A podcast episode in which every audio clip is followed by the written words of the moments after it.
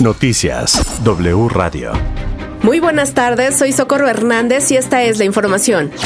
Noticias W Radio. El científico mexicano Héctor Alejandro Cabrera Fuentes se declaró culpable ante la Corte de Miami por cometer espionaje para Rusia desde Estados Unidos. Cabrera Fuentes contestó en inglés a varias preguntas del juez en las que advertía las consecuencias de declararse culpable, entre ellas que puede enfrentar una sentencia máxima de 10 años de cárcel.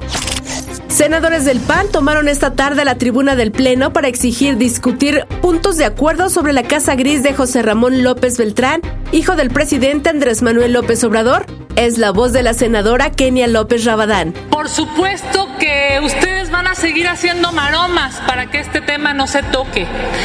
México ya sabe que la corrupción en este gobierno empieza con la familia del presidente. Exigimos que haya sensatez en el Pleno del Senado de la República y que el primer punto de hoy sea la corrupción de la familia de López Obrador. Urge que este tema se aborde en el Senado de la República. 19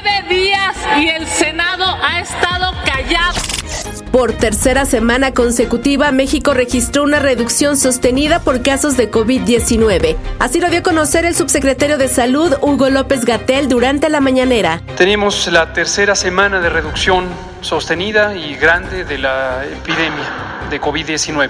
Como comentamos hace cuatro semanas, entramos en un periodo de estabilización y en las tres más recientes hemos tenido reducciones por arriba del 40%, en la más reciente de 48%, casi de la mitad con respecto a la semana previa. Como se puede ver en nuestra curva epidémica de agregación semanal, solamente 1.6% de los casos estimados son casos activos, llegó hasta 8.5 o 9 y en este momento es solo 1.6%.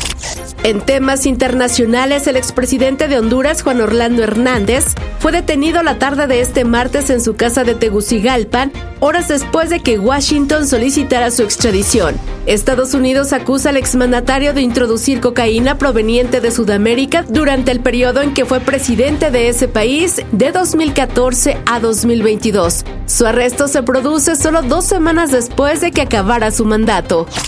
Noticias W Radio. Hasta aquí la información. Recuerden visitarnos en wradio.com.mx. Se despide de ustedes Socorro Hernández. Toda la información en wradio.com.mx.